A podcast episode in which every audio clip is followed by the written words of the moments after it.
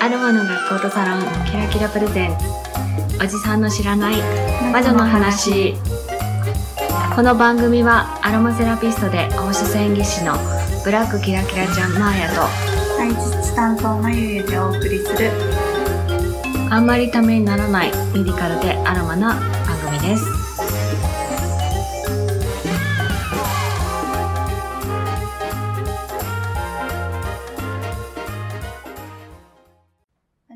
まゆです。こんにちはマーヤです。はい。はい。えーっとマユは今年はい。フリーになったわけですけど。なりましたね、うん。はい。どうですか？なんだろう。もう本当にうん。今までのなんていうんですか会社員とうん。もう全く違うので、なんだろう。ふわふわしてます。ダメだけど。ふわふわしてます。ブレブレです。プレップレですね。まあ、フリー、まあ、フリーランスで働くという話を今日はしようかなって思うんですけど、私結構フリーになったのが早いんですよ。うんはい。はい。思った以上に。はい。なので、ちょっとね、いや、半生をここで振り返る。私死ぬの？って感じなんですけど、ちょっとね、一応来年は、は私はもう仕事を少し収束させて、はい。セミリタイヤを考えてるんですね。はい。もしかしたら言ったかもしれないけど、うん。今までも、はい。うん。なので、ちょっとね、ここまでに何をしてきたのかっていうのを、こう無理やり皆さんに聞かせようと。うん。なので、まあ、そんなこと知りたくないよっていう人は、今日はスキップしてくださ。はい。い飛ばす。でもね、ツイッターでやろうかなって言ったらはい。結構みんな反応したんですよ、これ。じゃあ、まあ、反省、はい。反省とか偉そうなもんじゃないんだけど、えーそもそもね、私は資格を取ろう、まあ、資格持ってるんですよ。えーっていうか、そんなにすごいいいわけではないかもしれないけど、一応国家資格ですよ。はい。えー診療放射線技師っていうのが、えーその資格なんですけど、い。やその資格を取るにあたっはい。て何を考えてたか、うんね、はい高校生の頃に取ろうと思ったんですけど、高校生の時考えてました？高校生も何にもですよ。遊ぶことしか考えてなあかっ学校で？た。いかに勉強せずに、だらだら過ごすかを。はい。そうそうそう。あの、まゆと私同じ学校に高校行ってんですけど、は私意外に高校生の時はいろいろ考えてすて、ごい。いやそもそもなんですけど、はいまあこれ言うとね、ちょっとね、あの、みんなにえって言われるんですけど、本当のことなので、はい。私、あの、ちっちゃい頃から非常にブサイクでですね、で、い親に、はい。あんたはブサイクでもらい手がないから、はい。あの、資格を取りなさいと言われ続けたんですよ。はいはで、多分そこが発端です、結婚してないの。あれで呪いじゃないけど。や、でもあれ本当に言霊ですうんなんかあれ言霊だと思う。すごいちっちゃい頃から言われてて、そう思いますね。うん。ちっちゃい頃で、そうそうそうそう まあ、それで何か資格を取ろうと思って、うんで、当時、私は18歳当時って、まあ医療系の資格はね、は看護師さんだったりとか、女性だったらはいあるかもしれないけど、絶対看護師は無理だと思ったんです。なんでですか？え、あんな献身的な動きが私にできるわけがないと思ってた。そうですかね。そうです、そうです。んあの、人から指図を受けて動くようなことをあまりしたくないっていうのもあったかもしれない。まあそうですね。そう、どうしてもイメージとしてははい医師の補助役なんですよね。まあ実際はそうでないことは、うんあの、はい実際働き出すとね、はいわかるんだけど、じゃあ医師になれるかっていうと、医師ってやっぱお金が必要なんです。学校行くのにも。そうですね。高いですもんね。うんうんで、考えたのははい薬学系だったんです。まあ薬学の学校も受けるには受けたんですけど、まあ当時は高かったんですよね、私学に行くと。うんうんで、現役の時点はで、私、親にお願いをして、はいあの、一浪させてくださいと。おー、すごい。はいその代わり、はいあの、自分で学費を稼ぎますって言って行かせてもらったんです。はい。1年間。へえ。まあ予備校の。そへえ、そうなんですね。で、まあね、あの、公立の高校の横にある予備校があって、はいそこ学費すっごい安かったんです。その公立高校の、はい。うん、名前を掲げてるとこだったんですけど、そこにね、はい。1年間行くっていうのを決めて、はい。バイトしながら1年間勉強して。しかもね、間違って、間違ってっていうかう、ん。最初のテストがあって、はい。はい。入入学の振り分けテストみたいな。はい。うん私何が間違ったか、はい。すごいいい成績で、いいじゃないですか。医学部の子たちがいっぱいいるクラスに入れられちゃったの。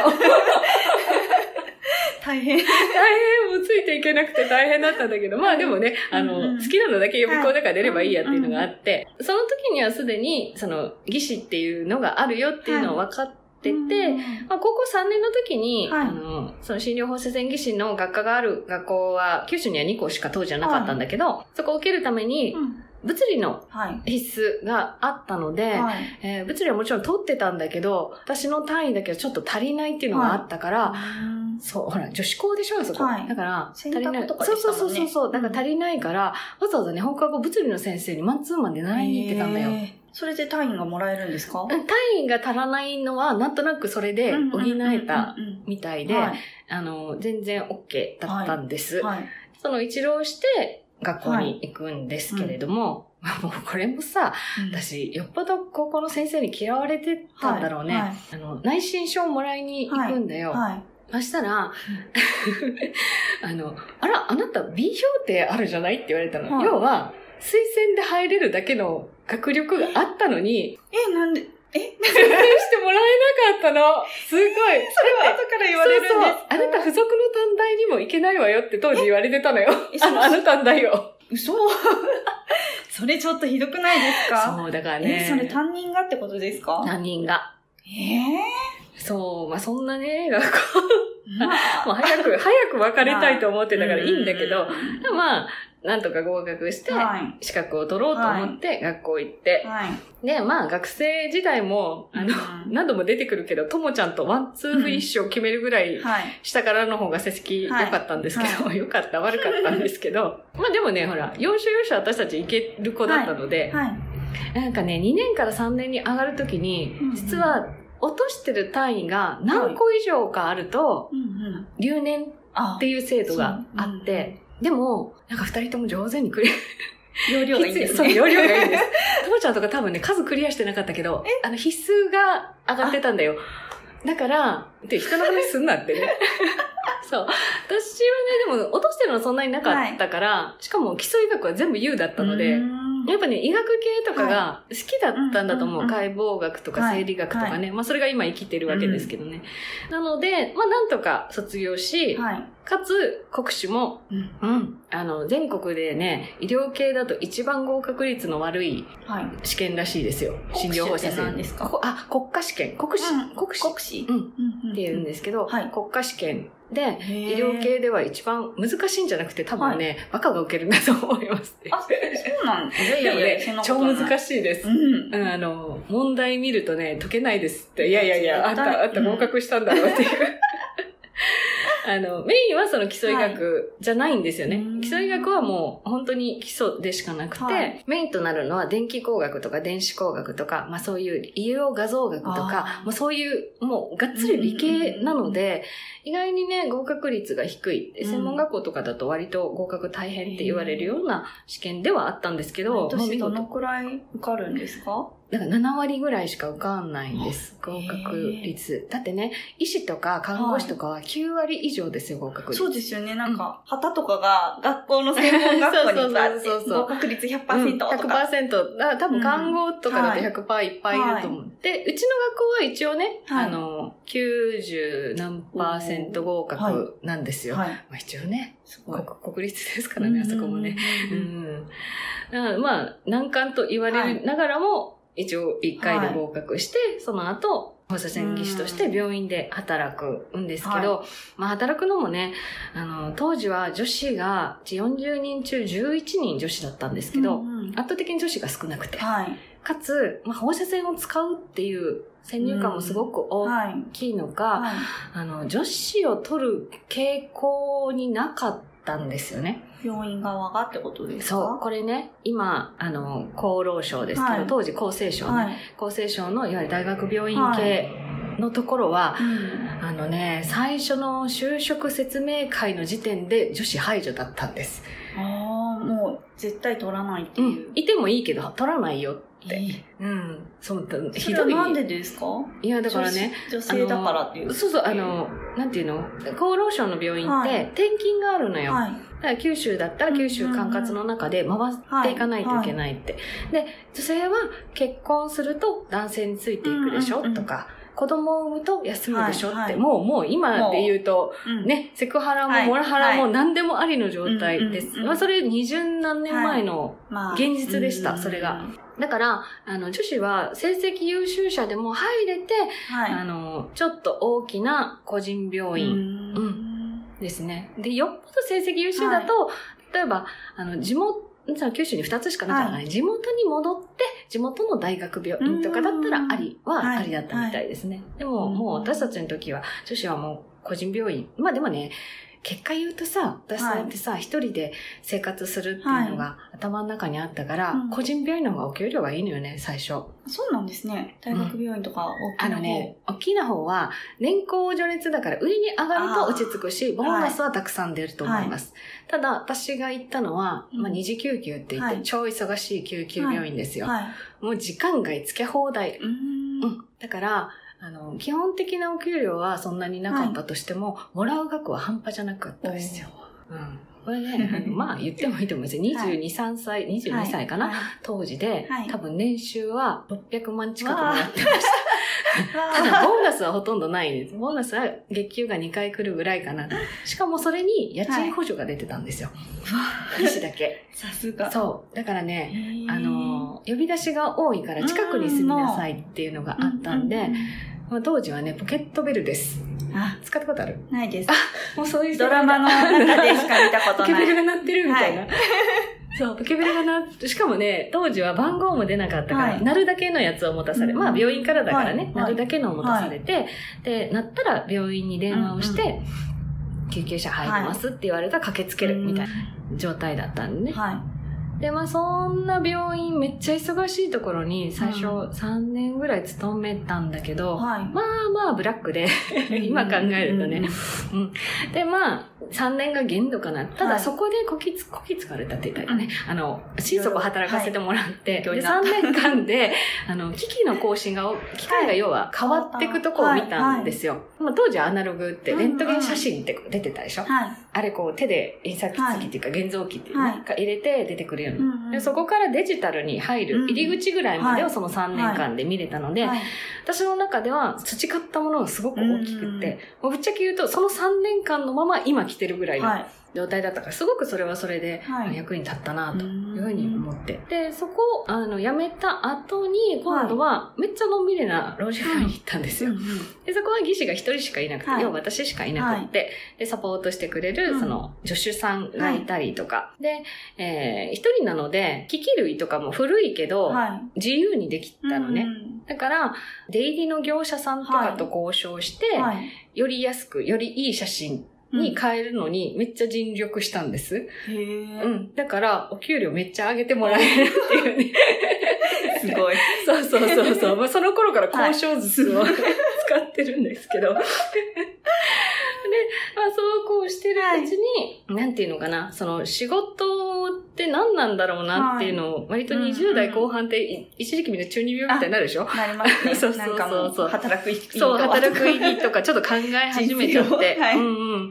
いや、なんか私ここで働いてるけど、まあ、技師としての仕事よりも雑用とかもはい。暇だからやるんだよね。でそれが悪いとは言わないし、で本もすごい読めたのね、その時は。今みたいにインターネットがある時代じゃなかったから。で、その時にちょっとこう、やりたい仕事なのかな、これは、とか。はいまあ、お金稼ぐためだったらこれはいいけれども、あの、私これずっとやれるのかなっていうのがすごいうん。あって。はい。うんで、その時にちょっと大きなことがうん。あって、はい。実は母が亡くなるんです。はい。うん。で、それ、母が亡くなってすぐに今度は父が入院して、うん。で、父も4年後に亡くなるんですけど、両親が相次いで亡くなった時に、私、病院で働いてるにもかかわらず、資格持ってるにもかかわらず、何かこの人たちにできただろうかっていうのがすごくうん。あって、はうーんまあ、命が救えるとはもちろん思えなかったけれども、あの、二人を見送るにあたって私は医療業界にいる人間として十分なことができたかなっていうのがすごくギャップい。としてうん生まれてきて。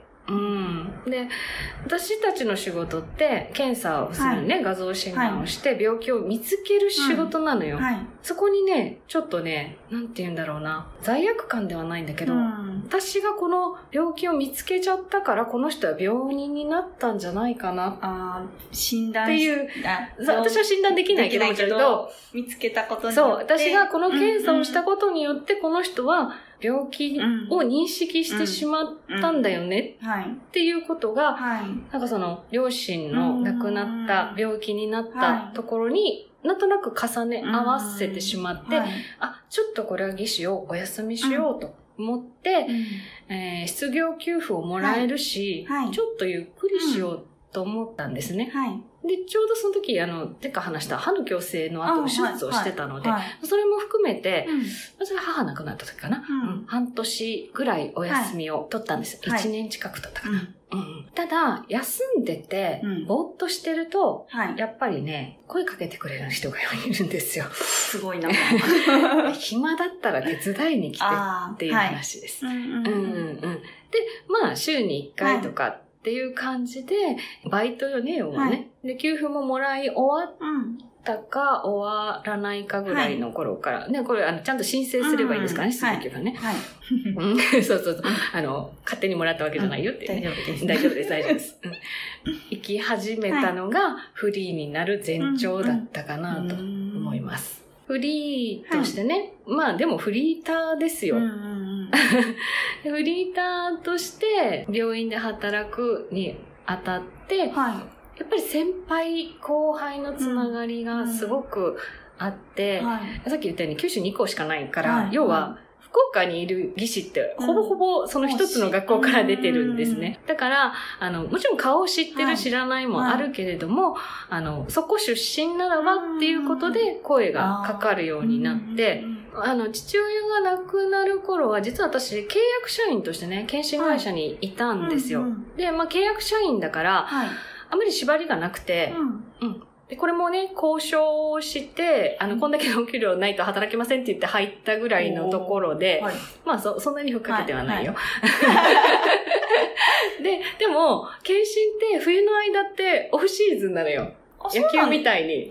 寒い時期って。年中あるわけじゃないんですか？一応年中あるんだけど、はい。オフシーズン、寒い時期、あとは新入社員が入るまでっていうのは結構暇で、あだからね、年明けから3月ぐらいまでーは、もうほぼほぼオフなんですう。ん仕事があったとしても裏方の仕事だったりとか。でその間暇だからさ、はい。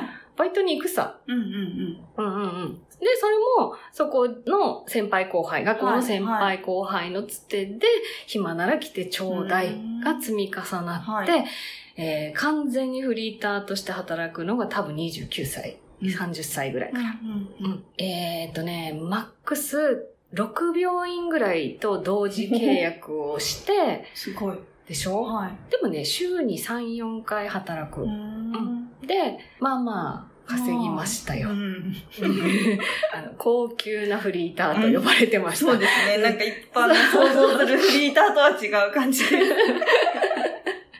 そ うなんかね、まあこれはその後だけど、はここを始める、契約をね、始めるちょっと前ぐらいに行ってたところである、ちょうどドクター X がめっちゃ流行ってた。今度またあるでしょ。あります。あんなみたいだねって言われたうんうんイメージとしてはね。そうですね。ううん。ん。だから給料交渉も自分でやって、で、じゃあこんだけの期間、このお金で行きます。はい。とかっていう感じで契約をして、その時に、あ、フリーランスの技師って働けるんだな、意外に。うんうん、って。そうそう。新しい。新しい。そうそう。はいで当時はいなかった。ですよねうん。で、やっぱりね、それを心配して、あの、うちで正職で働かないとか、うんまあ、とりあえずその契約社員だけど入らないっていう声はいっぱいもらったけど、私はね、フリーが合ってた。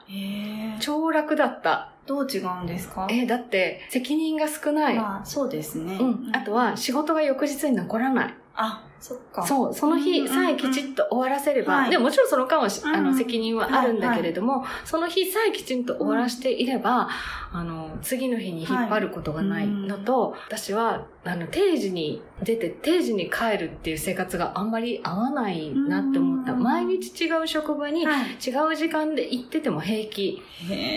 うん。だから、その時に多分夜勤も始めたんだけど、うん夜勤の仕事ってなんていいんだろうって思った。夜中起きてるだけ。はいまあもちろんね、あるよ。うん撮影はあるし、はいうん、なんだけど、あ、夜中起きてるだけで、しかも高級じゃん、うんみたいな。そうですよね。お金は高いです、ね。そうそうそうお金は結構高いですよ。うん。あまあ、高い言うてもどうだろうね。今、夜勤行ってるとこだと、まあ、ぶっちゃけって言うとですよ。ん。うん。一晩泊まれば、っていうね。私のあの、もう一個のマッサージ店の1ヶ月分ですよ。でもさ、うちのキラキラのサロンでまあ、1そうですね日3人やると思ったら、そのくらいはもらえるんですよ。そう、もらえるんです。うんうん。だからね、あの、あの、皆さんに今後ね、もしやるんだったら、これは私しかできないよっていう仕事を持っておくこと。うん。資格じゃなくてもいい。はい。でも資格は、あの、わかりやすい。うん。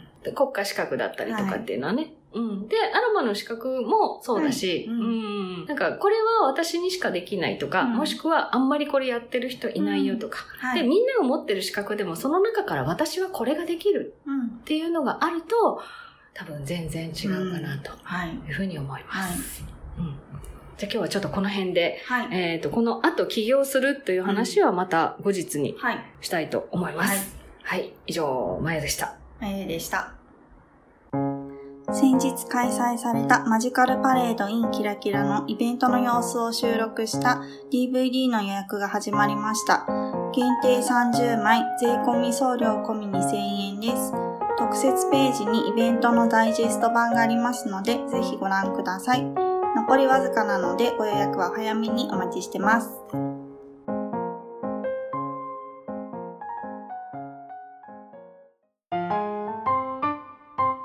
番組ではご意見ご感想ご質問などお待ちしています。ツイッターでハッシュタグおじまじょ。おじはひらがな。魔女は漢字をつけてつぶやいてください。またお手紙フォームができました。